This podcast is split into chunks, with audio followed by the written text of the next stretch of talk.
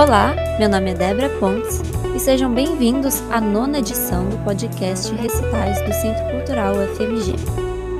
Este podcast é fruto do projeto Recitais, que são apresentações culturais presenciais, como shows de música, peças de teatro, apresentações de dança e outras formas de manifestações culturais que aconteciam semanalmente no pátio e auditório do Centro Cultural UFMG antes do distanciamento social causado pela pandemia da Covid-19. O objetivo principal do podcast Recitais é apresentar os trabalhos dos artistas da área musical, sejam aqueles que estão iniciando sua trajetória ou aqueles já consagrados pelo público.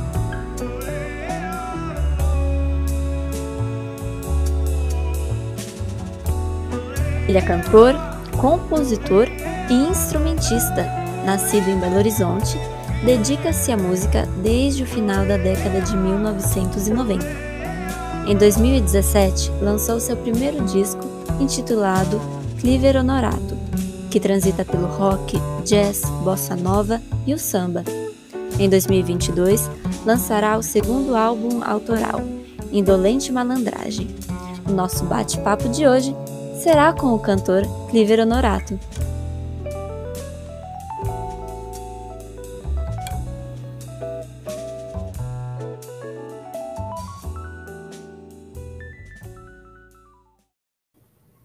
Olá, Cliver. Bem-vindo à nona edição do podcast do Projeto Restais do Centro Cultural FMG. Eu já quero pedir para você é, começar a se apresentar aos nossos ouvintes e falar um pouco sobre quem é Cliver Honorato. Olá, boa tarde, boa noite ou bom dia, né? A todas e todos. É, eu sou um músico que recentemente é, gravou o primeiro disco, eu digo recentemente em 2017, né? Mas eu tenho um, uma trajetória mais mais antiga, digamos assim, né? Mais porque eu trabalho no, no, com bar, com música desde os meus 13, 14 anos, assim, desde muito cedo, né? é, tocando na noite Belo Horizonte e tal, mas decidi romper com, com essa coisa do, dos bares em 2017, quando eu lancei meu primeiro trabalho. Então, assim, é, sou músico que hoje estou mais é, focado na minha música, ou na música autoral, né? É, diferentemente de antes, do qual eu estava mais envolvido com a, a música como um intérprete somente, né? E tenho né, como é, característica nas minhas canções falar um pouco sobre o cotidiano, sobre a, a cidade, né, observando um pouco as relações, que eu acho que é um pouco do que eu sou, assim, sou uma pessoa muito observadora, uma pessoa que, que gosta de, de, de transformar essa, essa observação, essa coisa da, das minhas relações em, em, em canção, assim. Então, acho que a, minha música, né, o meu trabalho fala muito de mim, assim, né, da forma com que eu me comporto no mundo, assim. Talvez seja eu, assim, mais as minhas canções, sabe? Seja bem eu, assim, de fato, né? Não, não, não, não que, né, também não, não esteja, às vezes, me é, colocando, assim, numa situação, é, muitas vezes, né, como um um observador e, ao mesmo tempo, alguém que, que cria, a partir das imagens, situações e tal, mas a maioria das vezes são, são experiências mesmo, sabe? Que eu, que eu retrato, assim. E o que, que te motivou especificamente a seguir a carreira musical? Então, meu avô, ele era músico, compositor e muito atuante no movimento de música de marchinha de carnaval, de música caipira da década de 50 aqui em Belo Horizonte, né? Aquele movimento que aconteceu na Lagoinha, né? No meio da, da boemia belo-horizontina, né? Da década de 50. E eu, assim, curiosamente, não conhecia o meu avô pessoalmente, mas eu cresci nessa atmosfera, assim, é, muito curioso, assim, mexendo no, nos, nos vinis, assim, é, que ficavam na estante da minha avó, colocando coisas para escutar. E, e, assim, coincidentemente, eu fui seguir a carreira né, de, de músico, compositor, talvez assim bebido meio que inconscientemente dessa atmosfera, porque a minha família, apesar de, de meu avô ser, ser, ser músico, né, e ter sido músico, compositor e tal, é, minha, minha família não é uma família assim tão musical, né, ao, ao ponto assim de não ter ninguém envolvido com música, nos encontros, assim, as pessoas não, não, não ligam tanto para música, é uma coisa meio, meio estranha, assim, sabe? E, e, eu, e eu, de uma certa forma, sempre fui, fui atinado para o som, né, para sonoridades e tal. É, eu acho que, que essa descoberta tem um pouco do meu avô, sim, né, talvez por essa coisa de ter sempre ouvido falar dele e ter surgido da curiosidade, mas eu acho que também um pouco assim da, da sei lá, eu acredito um pouco nisso assim dessa coisa da essência mesmo, né, da de uma certa é, de um certo despertar assim para no meu caso para sons, né, eu acho que é isso. E como você disse antes, é, você iniciou sua carreira muito jovem, cantando e tocando em bares em Belo Horizonte.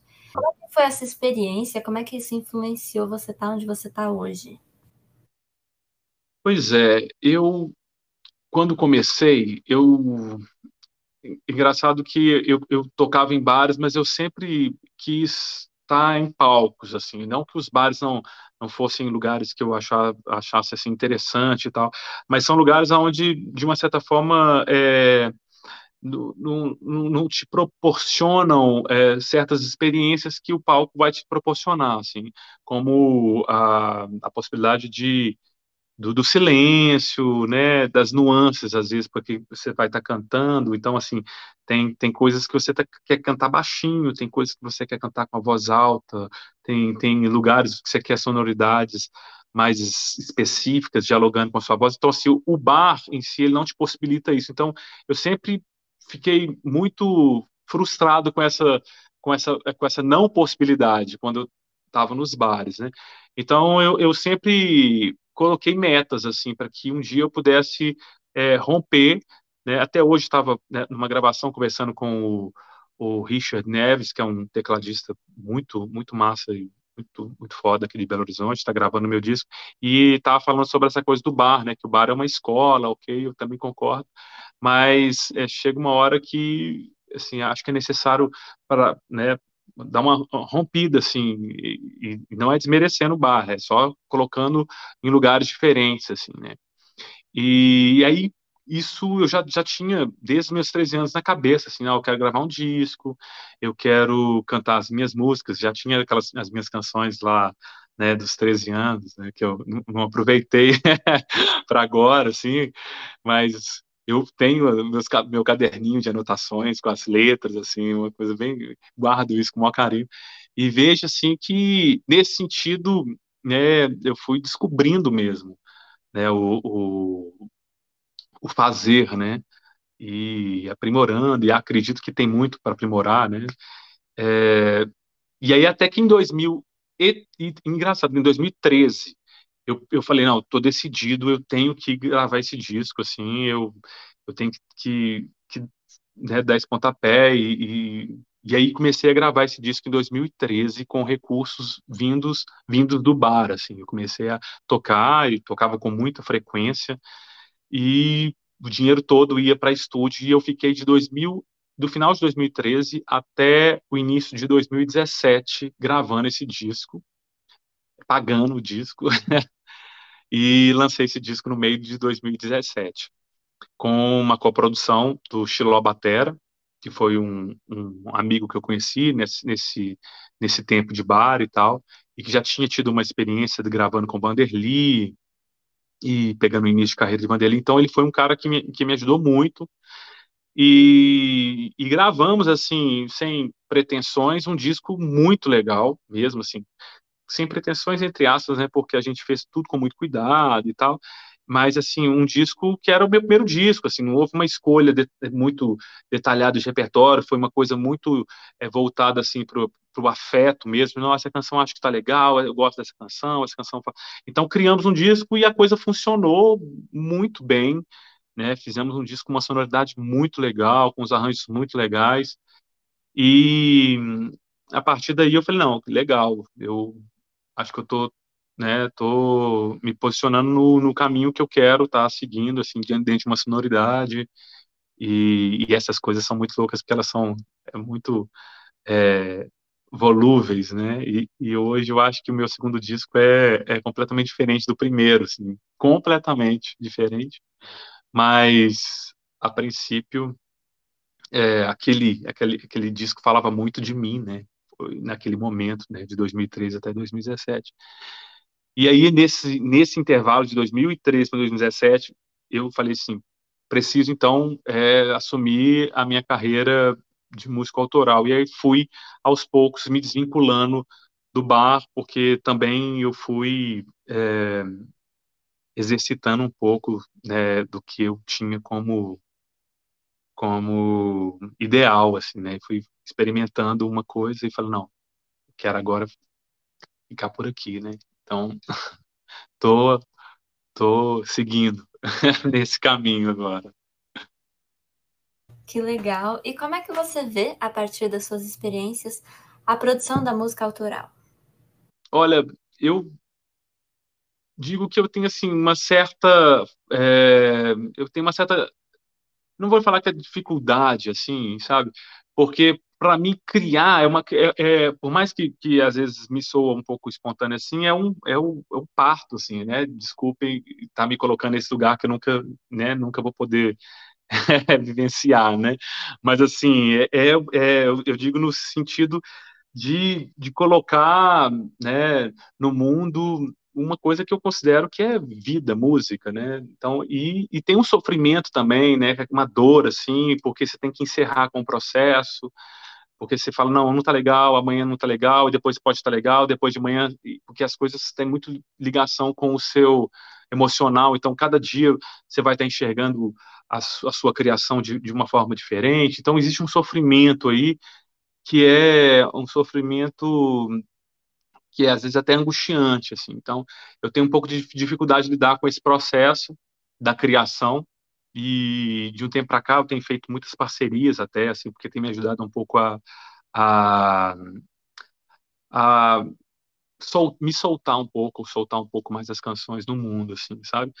É, eu, eu ultimamente eu tenho feito canções, por exemplo, é, me questionando um pouco sobre esse lugar da, da observação somente. Então, isso também é engraçado, né? Que eu comecei falando sobre quem eu sou, né? Me colocando como observador e tal, mas também hoje me questionando, né? Um pouco sobre essa minha forma de, de, de, de fazer música, que também, obviamente, daqui cinco anos, daqui dois, ou sei lá quando, vai ser diferente, né? Porque é, eu acho que isso não vale só para música, eu acho que a arte em si, né? Ela ela está em mutação dentro da gente, né? Porque a gente enxerga cada, cada hora uma, uma forma, assim, uma fórmula, né?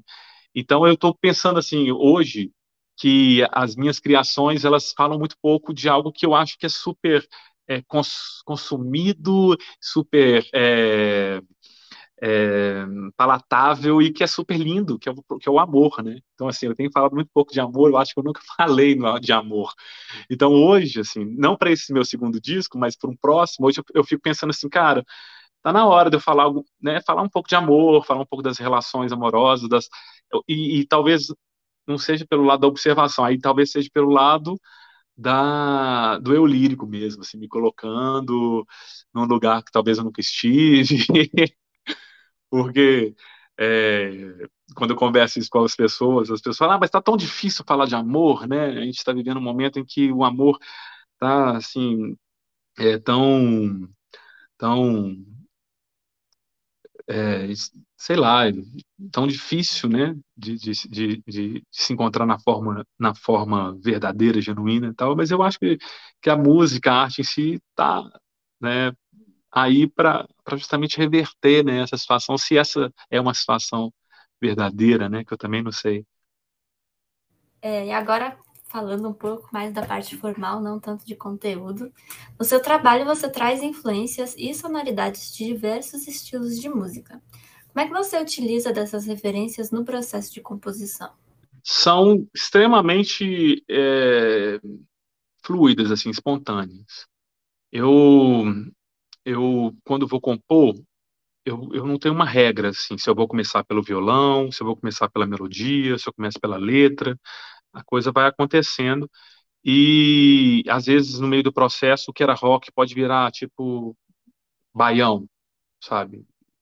E às vezes eu vou, vou testar ali sonoridades rítmicas se eu estiver compondo no violão, e se eu não estiver é, compondo no violão, estiver compondo com a melodia na cabeça, é, na hora de arranjar, aquilo também pode se transformar.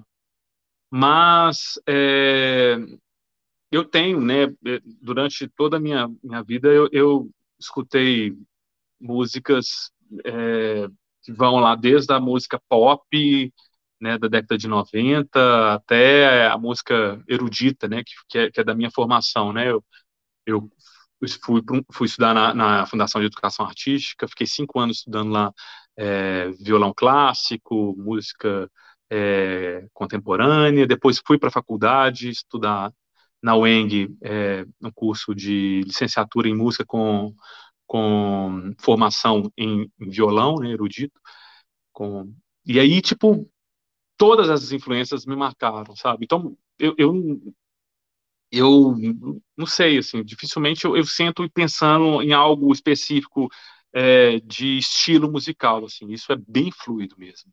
Isso é, talvez seja a coisa mais fluida que eu, que eu faço no meu trabalho, assim, é, é isso, sabe? E o engraçado que aí vai surgindo, por exemplo, no meu primeiro disco tem desde maracatu, baião, com, né, com influência de música de ciranda, até hum, passando por rock, bossa nova, com, com jazz, samba, né? E tudo isso de forma bem fluida mesmo. Assim. E para esse segundo também está variando bem, apesar de ter um, um, conceito mais fechado, assim, a gente está trabalhando com, com intervenções mais eletrônicas, né? as criações, assim, no, na, na, raiz delas é, são, são bem variadas mesmo também. Tem, tem baião, tem, tem samba, né? Tem capoeira nesse, nesse disco. Então, é, eu não me preocupo com isso. Inclusive, isso é uma coisa que eu realmente não, me. Assim, uma coisa que não me, não me causa nenhuma, nenhuma reflexão, assim, sabe? Eu acho que tem a ver comigo, sabe? Eu consumi muita coisa, eu acho que quando eu vou me expressar, eu acho que eu tenho o direito de estar tra é, é, transitando nesses espaços que eu, nesses lugares que eu, que eu de fato consumi, assim, tem verdade nisso, sabe? Sim. e agora a gente vai parar para ouvir uma música chamada Fonte da Tristeza do Cleaver.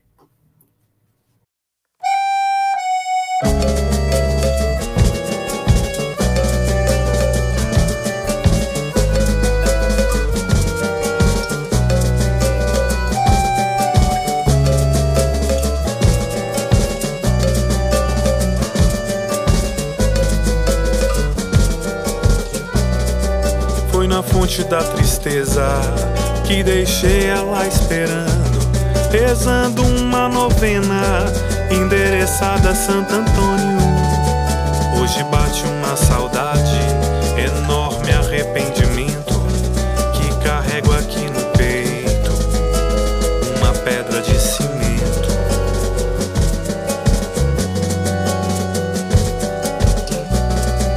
Maria entrou mesmo assim ficou sozinha, esperando seu parceiro, que no amor não adivinha.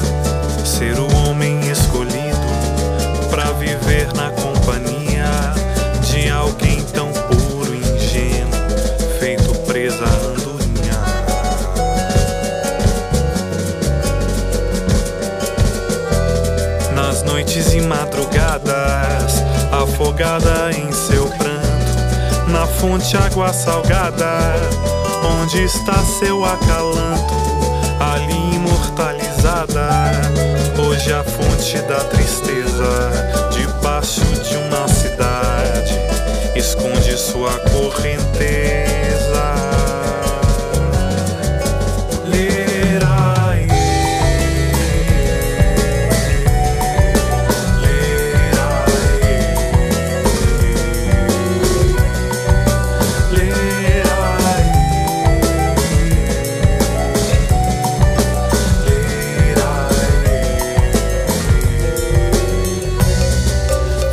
Fonte da tristeza que deixei ela esperando, rezando uma novena endereçada a Santo Antônio. Hoje bate uma saudade, enorme arrependimento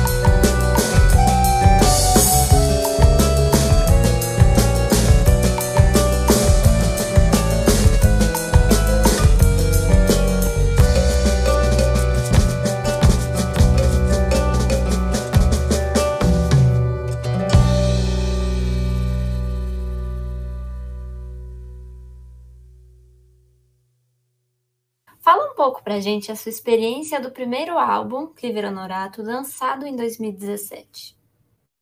Foi o início, né, de tudo, assim, porque é, lançamos o disco, né, eu não conhecia ninguém da cena de Belo Horizonte pessoalmente, assim, escutava galera, mas não tinha relação com, com ninguém. Então foi a porta de, de, de entrada, assim, para né, as minhas relações. É, foi muito especial porque também a partir desse disco acabamos eh, tocando é, em festivais bem legais, assim, tipo o Festival de Inverno de Ouro Preto, tive a oportunidade de, de tocar naquele teatrinho lindo, né, que é a Casa de Ópera, é, fomos é, convidados para tocar em Festival de Inverno de Sete Lagoas, de João Molevade, lancei o meu disco é, no Valorec, tive a oportunidade de participar de um projeto da, da Assembleia Legislativa, então tudo isso organicamente, sabe? Então, assim, quando, como, porque eu não, como eu tinha investido toda a minha grana na produção do disco, eu não tinha grana para investir na questão da divulgação, da publicidade e tal do disco. Então, o primeiro disco ele ele teve a caminhada dele assim com as próprias pernas. E ele foi a lugares que eu particularmente não imaginava que ia, como primeiro disco, como um músico que pouco conhecido, né, como era na, na época e, e com poucas relações. Então foi, foi surpreendente assim. Por isso que eu digo que foi um que foi um resultado muito positivo mesmo. E, e consolidando mais ainda a ideia de que não, eu vou vou seguir aqui, vou investir aqui, vou vou continuar nesse caminho. E, e é isso. Eu fiquei muito, muito satisfeito mesmo com a, com a trajetória desse meu primeiro, meu primeiro trabalho. E agora a gente quer saber um pouquinho mais do seu processo de criação musical, que é inspirada no cotidiano. Fala um pouquinho mais pra gente. Eu sou da madrugada, assim, completamente da madrugada. Inclusive, meu primeiro disco, quando a gente foi levar ele para o palco, a gente é, colocou o nome da turnê, porque ele é homônimo, né? Ficou é, sendo Cliver Honorato apenas, né? E aí, quando a gente foi levar para o palco, a gente é, chamou a turnê de Ao Seu Dispor, que é o título de uma canção que tem nesse disco, que fala da minha paixão pela, pela noite, pela madrugada, né? Me colocando a, a, ao, ao, dispor, né? A, da, daquele momento, né? E aí tem uma outra canção nesse disco que se chama Madrugada, e muitas coisas naquele disco se passam nessa atmosfera. E isso é uma coisa, para mim, muito, muito, é, muito comum, assim, eu me encontrar pela madrugada, compondo. Então, primeira coisa, é, a minha composição, 99% das vezes, ela vai acontecer entre meia-noite e cinco da manhã. é, é, assim, é o horário que eu, que eu tô mais é, disponível, talvez, é, sei lá, é, psicologicamente, fisicamente, é que eu sento no meu sofá, vou colocar ali uma, uma luz de velas, eu sei que tem silêncio. É, então, a, a, minha criatividade, ela, ela acaba florando mais nesse momento, assim. É, e também isso é, é uma coisa muito fluida, assim, não foi, é, não foi uma escolha consciente, tipo, ah, começar a compor de madrugada, não, é sempre me peguei nesse momento compondo. E as coisas, elas vão se impregnando, assim, igual é, uma canção que eu estou lançando esse disco chamado Sujeito Oculto. Eu, eu, não lembro o nome da autora, mas é, em uma entrevista na Rádio Inconfidência, eu vi uma, uma, uma menina falando sobre uma tese, é, menina é engraçada, né? mas assim, uma, uma mulher falando da tese de mestrado, de doutorado dela na UFMG, e depois já procurei muito essa tese, não consegui encontrar, adoraria ler essa tese, mas ela ficou no programa, se eu não me engano, do TUT, não lembro, falando um tempão sobre essa tese que tinha a ver com as invisibilidades. Eu fiquei muito curioso, assim, e achei muito interessante, fui dar uma pesquisada sobre as invisibilidades e tal, e, e, e fui tocado por aquilo, assim, fui afetado pela, pela pela, pelo conteúdo da tese dela, mesmo não tendo lendo, não, não tendo lido, assim. E aí, beleza, fiquei com aquilo, ruminando, e um dia surgiu a canção chamada Sujeito Oculto, que é um, uma canção que fala das invisibilidades, que vai estar nesse trabalho, como eu disse, e que é, eu trouxe uma linguagem acadêmica, assim, para falar da, da, da invisibilidade. Então, eu, eu trago ali a gramática do português mais sofisticada, falando sobre, sobre a, a invisibilidade, mas colocando isso dentro da gramática do português, estou trazendo esse sujeito oculto, falando né, é, ver, verbo correndo, perigo, suspeito, verbo parado, é, sujeito tão definido, no presente, no passado, no pretérito imperfeito, seu destino conjugado, um sujeito assim tão simples, composto, determinado, oração para seguir vivo, transitivo, transitável. Por exemplo, isso é uma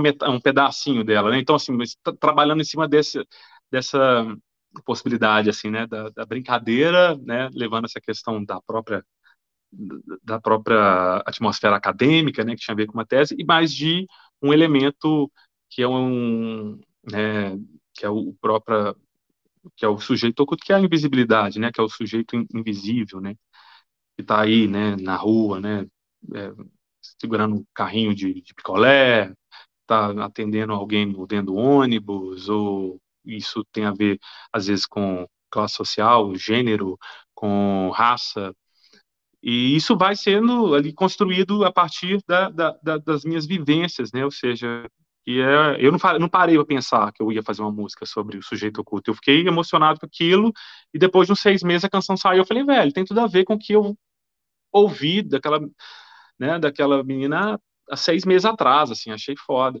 Então é, é engraçado isso. E, e essa experiência, assim, né, da, da, da transformação, né, comigo ela acontece de maneira muito espontânea, assim, eu não sei te explicar, sabe? Tipo, e recentemente também eu fiz uma canção que, que tinha uma relação com o ovo e a semente, né? E aí tem a ver também com uma observação, assim. Eu gosto muito de viajar e aí vi uma situação que me lembrou assim uma uma, um, um, ovo, uma semente que tinha lá, e eu falei, velho, tem tudo a ver, né, a relação do ovo com a semente, aí passou lá uns seis meses também, eu falei, acabei fazendo uma música que falava sobre isso, também, nas altas madrugadas aqui. Então, é, é muito fluido, assim, de verdade. E depois a racionalização da coisa, tipo, né, começa a falar de forma fluida ali, etc, e faço, engaveto, depois tiro da gaveta, fala assim, cara, dá para melhorar algumas coisinhas aqui, aí vai, aí tem uma racionalização assim, mas eu gosto de fazer isso depois de engavetar, porque eu acho que a gente dá uma desapegada também.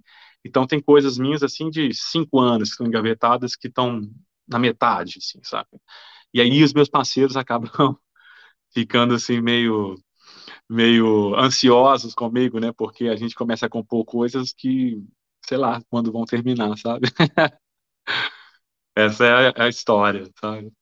E durante a pandemia, você participou dos shows virtuais Somos Um e Triade, uhum. e outros projetos online. Quais foram os desafios enfrentados na produção desses trabalhos? Nossa, foram muito desafiadores, porque era um universo completamente novo para mim e para a maioria das pessoas, né? Então, assim, novo para eu que estava fazendo e novo para as pessoas que estavam assistindo e também querendo fazer, né? É, isso surgiu, assim, a partir de uma demanda mesmo, porque se não fosse essa demanda, talvez eu não teria é, a capacidade de, de articular isso, assim. Eu, no ano de 2019, eu tinha uma turnê marcada com um espetáculo de dança que eu faço parte, chama Yuki Fica, ao lado do Fábio Dornas e a Luciana Alvarenga. E nessa nesse espetáculo eu, eu, danço e ao mesmo tempo faço a trilha sonora ao lado da Luciana. É, e assim que né, né, nos fomos, pegos aí de surpresa com essa pandemia, tudo foi cancelado. E eu tinha uma, uma apresentação numa casa de shows na Suíça chamada Blue Wonder. E a Blue Wonder, é, no, no, no meio da pandemia, convidou a gente para fazer esse show online. E eu não tenho público na, na Suíça, tipo assim, não, não, né? a gente custa ter público em Belo Horizonte, na Suíça isso é um sonho, né? e aí eu, eu falei, cara, eu preciso de fazer conexões, eu preciso de fazer esse show ficar muito interessante, assim, né? Porque eu ia chegar lá, já ia ter o desafio de cantar músicas em português, eu estava fazendo um show aqui pensando em toda a logística, que não ia funcionar virtualmente, e aí eu falei, poxa, não sei, não sei o que eu vou fazer, assim, tô ferrado, né? Aí eu pensei, cara, eu vou fazer um show coletivo, vou convidar artistas da Suíça, de, daqui do Brasil, de vários lugares e tal, e porque eles iam transmitir lá na Blue Under, a Blue Under, ela, naquele momento eles estavam flexibilizando, não sei, na Suíça, mas eles iam transmitir dentro, de dentro da casa, se não me engano, lá da, da casa de show. E aí eu falei, não, beleza, então preciso montar um show virtual. E convidei uma galera, convidei uma, artista lá da Suíça que ia fazer um, um, uma participação já no meu show presencial. E aí montamos a primeira edição do, do, do Somos Um, fazendo isso simultaneamente, assim, convidando pessoas. Eu era ali o, o músico que estava interagindo com os artistas em vários locais do Brasil, do mundo, e ao mesmo tempo estava sendo é, o apresentador ali daquele, né, quase um, MC, um, um mestre cerimônias, é um MC ali da, daquela, daquela live e tal. E aí aconteceu a primeira edição, tivemos é, participações, fizemos uns convites meio ousados, assim, mas foram, foram atendidos, assim, é, é de, uma, de uma forma que a gente ficou um pouco assim surpresos, né? Porque naquele momento eu percebi que as pessoas estavam abertas a, a, a, essas experiências. Então, na primeira edição já tivemos a participação do do, do André Bujanra, que cantei uma canção dele, é, de uma artista da Paraíba, Natália Belar, e, e vários outros artistas aqui. Eu vou estar esquecendo, vou ficar citando muitos nomes que eu, que eu foram outras edições, eu, eu vou acabar me, me, perdendo e esquecendo. E aí falamos, cara, muito legal, funcionou demais, porque quando a coisa começou a tomar esse corpo, nós convidamos um, um, um profissional que, que conhecia de, das lives, assim, conhecia do processo, mas também estava super aberto a, a, entender a logística da coisa, então acabou que muitos recursos que ele utilizou foram recursos que ele foi descobrindo ao longo do processo, que é o Davi Jiménez, é um, é um espanhol de Barcelona. E, mas ele estava aqui no Brasil, né?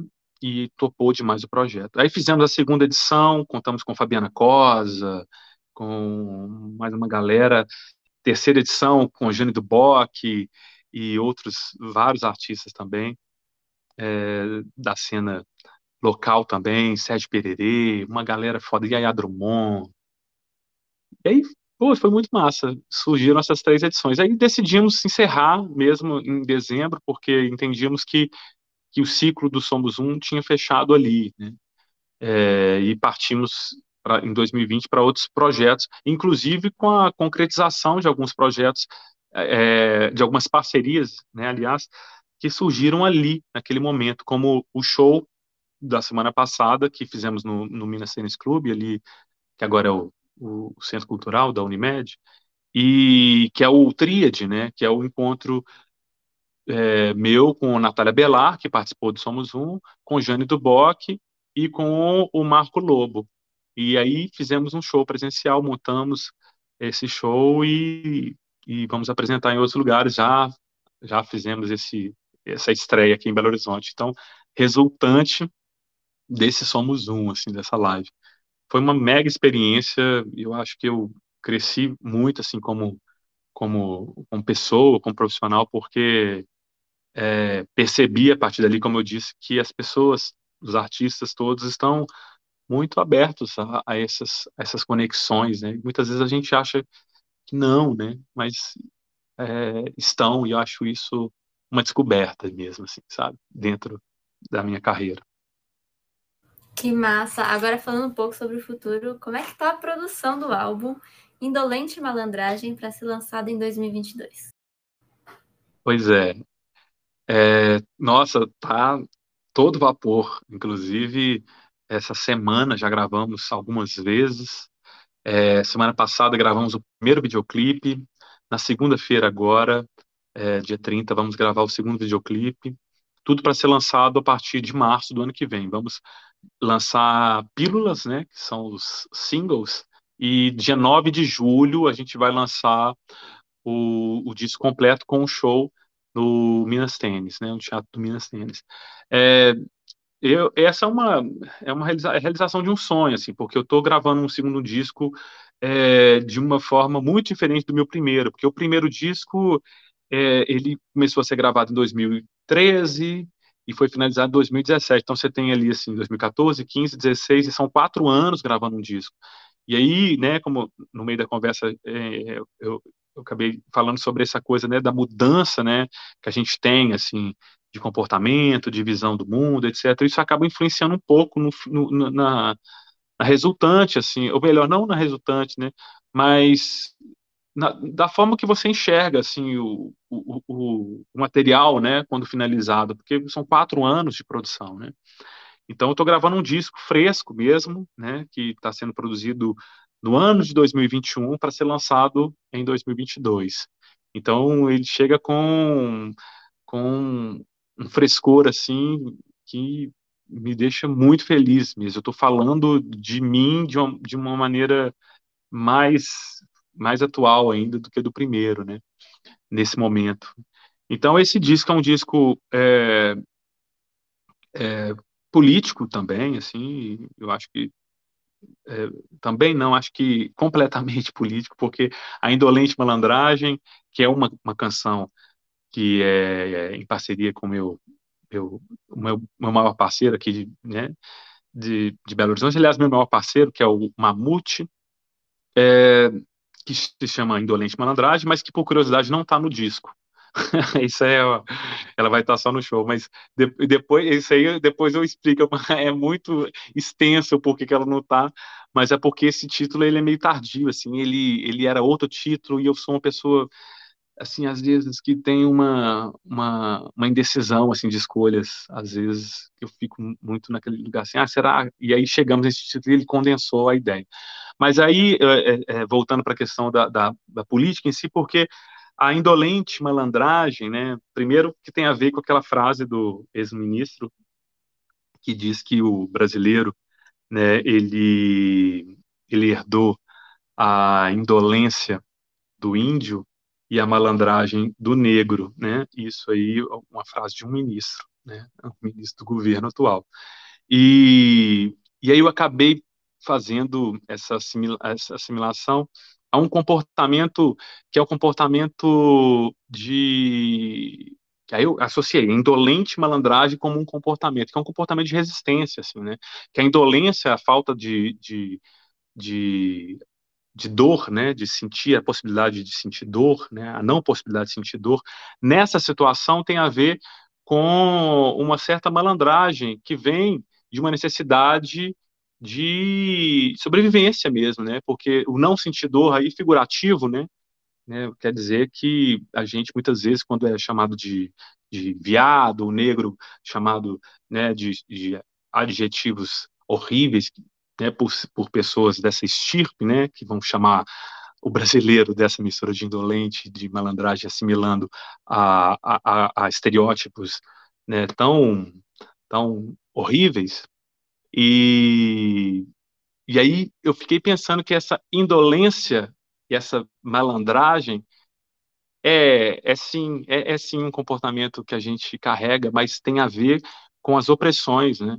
Porque a gente muitas vezes engole o choro, muitas vezes. Eu, eu sou LGBT, então já escutei muitas vezes, apesar de ser heteronormativo, assim, já passei por muita coisa na minha infância quando era não era heteronormativo, porque a gente vai criando cascas, né? Então fui chamado de viadinho, fui chamado de muitas coisas até me tornar essa pessoa inconscientemente. E agora esse sou eu, eu tenho que assumir isso e estou feliz do jeito que sou também. Mas se eu for parar para pensar das, das opressões em que vivi, que engoli, né, é, tem a ver com uma malandragem, sabe? Porque naquele momento, como criança, se eu me rebelasse, se eu me colocasse, eu poderia ser, é, de uma certa forma, violentado, etc. Então, essa indolência eu identifiquei como um comportamento, sabe? Essa indolência, essa indolente malandragem. E acabou que o disco, como fala de, de uma situação, de situações, porque o disco ele está muito é, em primeira pessoa, assim, falando dessa primeira pessoa em vários locais, por exemplo, o Sujeito Oculto, tem uma canção que se chama é, Como um Cão, que é um personagem que, nesse caso, canta primeira pessoa, mas é o personagem ali, ele está é, lidando com a com, com, os problemas assim de falta de dinheiro e ele percebe que se ele for para a rua e começar a latir ele vai conseguir comer, porque né, é o que a gente às vezes percebe, né, da, da falta de, de humanidade com o humano, né, é engraçado isso, mas é, então tem isso em todas as, as canções, assim, sabe, esse sujeito lidando com a sua com a sua opressão, assim, de uma forma malandra, assim, né, Malandra não no sentido pejorativo, né? Mas no, no, porque também a gente foi fazer uma pesquisa, o malandro tem, tem várias, várias possibilidades, né? Inclusive de ligar ali naquela coisa da, da, da expertise, né? Das, de lidar com as situações é, desfavoráveis, né? Então tá nesse aspecto. Então, assim, esse disco tem esse caráter, eu acho que esse disco tá muito legal mesmo, eu estou muito feliz, porque ele tá muito atual, ele tem um recado né, que eu que que eu tô assim considerando muito muito muito gostoso de dar, assim, apesar de não ser é, de, de, situações boas, gostosas, mas um recado assim sutil, sem, sem, sem agredir, né? É politizado, mas não agride, também não é um problema nenhum, eu acredito né, que a arte ela pode tudo, inclusive ser mais, mais ríspida se tiver que ser. E é isso, assim, estou vivendo esse momento, estou muito feliz, de verdade. Com produção, não posso deixar de falar de um cara muito especial na minha vida hoje, que é o Felipe Glaus, que é o cara que abraçou esse projeto e é, o, é um produtor, assim, lindo, de verdade, e com os arranjos feitos tanto por, por mim, Felipe Glaus, pelo meu querido Daniel Guedes, que é um grande percussionista, e por Manassés Moraes, que é um grande contrabaixista. Parabéns, então, logo mais, março de 2022, já está lançando o seu álbum. Vamos dar uma pausa de novo para curtir a música Cada Qual no Seu Lugar.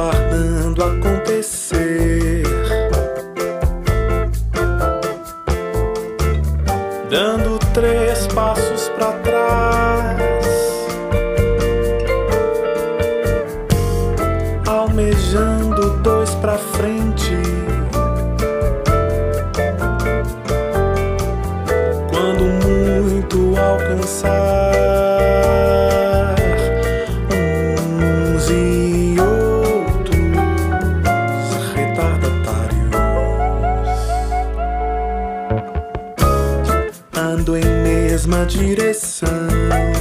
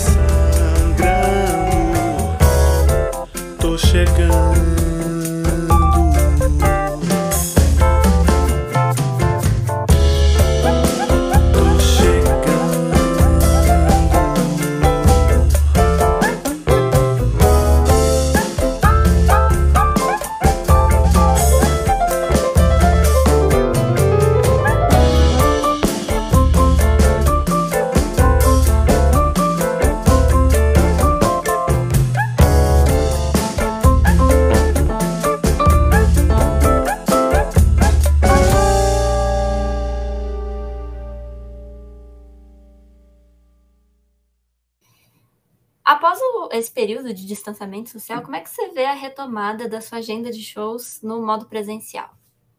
É, ainda tímida, né? Até porque é, final de ano as coisas é, não são geralmente é, muito favoráveis assim para para música, né? Eles começam a, a entrar na, na- na- nessa nessa lógica assim, né? Das festas e aí tem depois as férias e tal. Então assim, é, eu fiz só meu só um show até agora, né? Que foi o Tríade. Tinha feito anteriormente vários shows virtuais, participado de festivais, festivais é, tanto daqui de Belo Horizonte quanto de Recife, participei do Ágora Sonora, foram tempos legais assim para essa coisa da, da conexão. Mas presencial eu eu fiz um e provavelmente ano que vem devo fazer um ou dois antes do lançamento do disco, no dia 9 de julho. Eu até então, enquanto espectador, também tenho tido assim uma é... ah, eu não tenho frequentado tanto os teatros, né, tomando uma certa um certo cuidado com com essa coisa do, do corona e tal. E sei lá, eu acredito que muitas pessoas estão também vivenciando isso e até por, né, por esse motivo eu tenho optado nesse momento assim não não marcar show, sabe? Não não fechar a agenda assim, esperar um pouquinho depois do carnaval. Talvez depois do carnaval eu faça esses dois shows para meio que apresentar assim o meu meu disco. Bom, infelizmente, nosso podcast já está terminando, porém, eu sempre abro um espaço para você falar alguma coisa que eu não te perguntei, ou alguma coisa que ninguém te perguntou durante as entrevistas, então é um espaço super aberto para você pontuar qualquer questão que você esteja afim de falar. Não, primeiramente, eu gostaria de agradecer, né? Isso aí, é, é, eu, eu acho que esses espaços, assim, que tem cada, cada vez é, sido mais raros, assim, né? eles são muito importantes. Então, agradecer a você, a toda a equipe envolvida, é, pela, pelo tratamento, pelo convite, e dizer que eu já, já, já me apresentei uma vez, aliás, duas vezes para o UFMG, uma vez no Centro Cultural do UFMG, depois um projeto que acontece no Conservatório do UFMG, isso um pouco antes da pandemia, e todas as duas experiências foram experiências muito prazerosas, muito gostosas, então é, obrigado, né? Obrigado por, por vocês estarem sempre comunicando com os artistas. Eu vejo isso com, com outros vários da cena aqui em Belo Horizonte. Então, obrigado, obrigado pelo carinho, obrigado pela força. E dizer que em março lançaremos o primeiro videoclipe, que vai ser o Sujeito Oculto.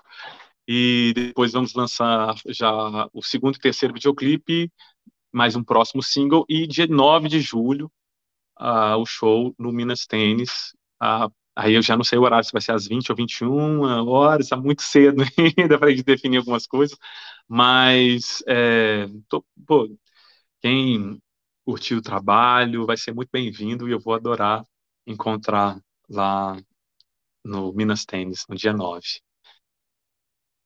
E tá, mais uma coisinha, então. Quem quiser conhecer o trabalho pode acessar é, as, nas plataformas de streaming. O meu primeiro disco está em todas as plataformas.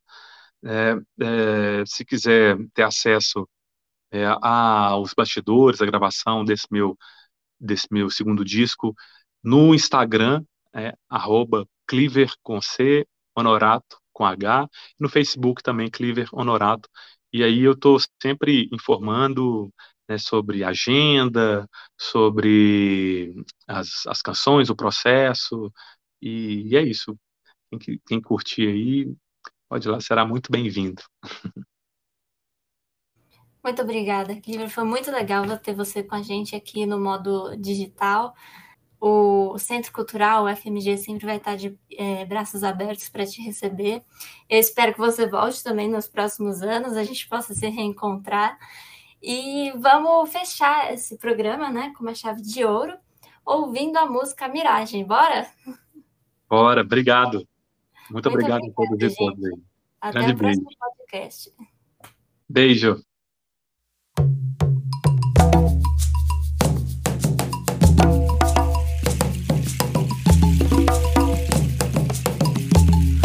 Aqui não há sereia, aqui não é beira de mar. Perto da areia da praia, aonde a onda se escuta ela cantar. Em noite de lua cheia.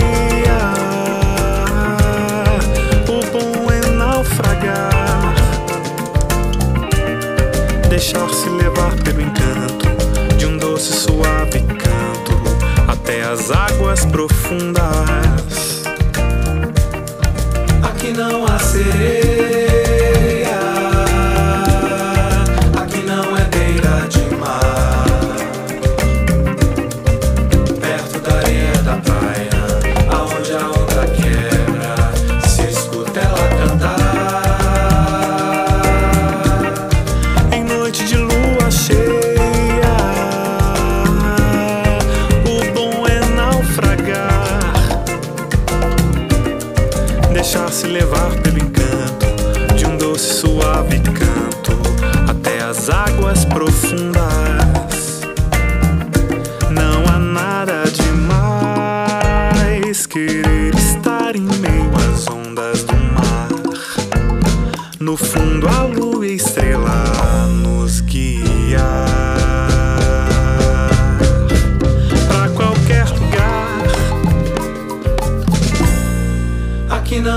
serei.